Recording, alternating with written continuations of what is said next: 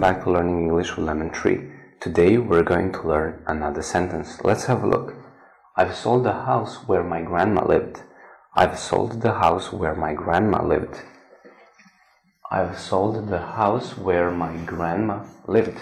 I've sold the house where my grandma lived. So here we use present perfect to say that an action happened at indefinite time in the past. It means that we don't know when this happened.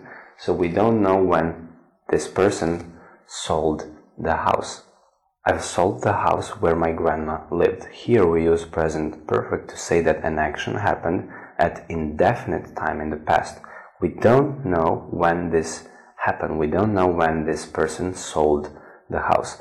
This can also have results in present. It means I've sold the house. I don't have it now. Thank you for watching. See you in the next video. thank you.